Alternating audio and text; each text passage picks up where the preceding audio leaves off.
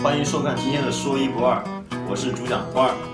今天我们来讲一个雕刻类型。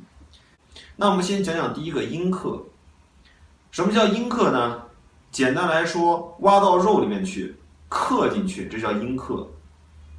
你举个例子，一块玉它是平平整的，那么咱们刻进去，比如说刻字，把一个字儿刻上去了，这叫阴刻，就是简单的，就像在玉上面写字儿一样，这叫阴刻。那什么叫阳刻呢？你看以前那个印章玉玺，很多那个玉玺盖出来之后呢，那个字是呃，就是那个字它那个线条是红色的，然后两边是白的，这种就叫阳刻。把两边剪下去，让这个字立体起来，那这叫阳刻。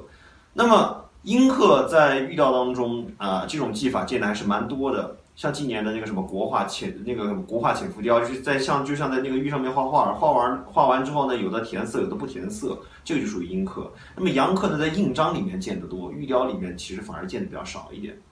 然后接下来就讲啊比较重点的了，浮雕。这个浮雕呢又分分怎么分呢？分薄翼、浅浮雕，还有高浮雕。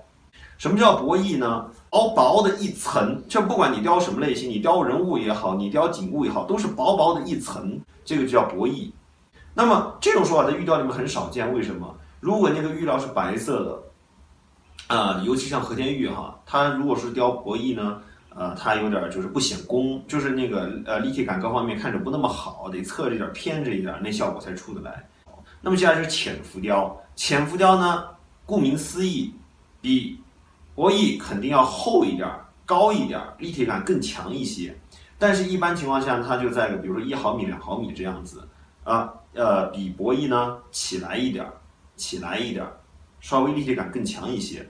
然后接下来就是高浮雕，高浮雕的话，那就比那那那就雕的比较深了，那是三个毫米，呃，乃至于到五个毫米，有些乃至于就像是一个就像是一尊塑像背后贴了一个板儿一样，哎，雕的非常之立体。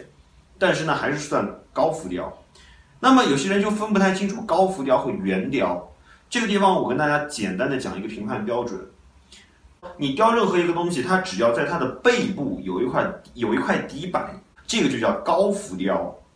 那么圆雕是什么呢？圆雕就是指。雕的就是说是立体的，然后这个东西的背后它没有一个板儿，它没有一个底板，这就叫圆雕。圆雕也可以很薄，你比如说什么？比如说呃，有些玉料它扁扁的一片，它拿来雕了一条热带鱼，这条鱼是立体的，立体的。这块玉料可能才三毫米厚呢，但是因为它雕的是全立体，所以这就算圆雕。完了，那接下来我们来简单讲讲透雕和微雕。透雕是什么意思？那就是镂空，镂空。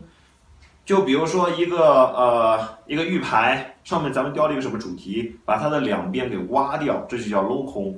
所以镂空跟透雕呢，基本上就是呃大同小异。那么根据这个透雕又继续衍生和深化，你比如像我们最常见的那种象牙那种鬼工球九层的那种，那那个就是镂空镂进去的，其实这也是属于透雕的范畴。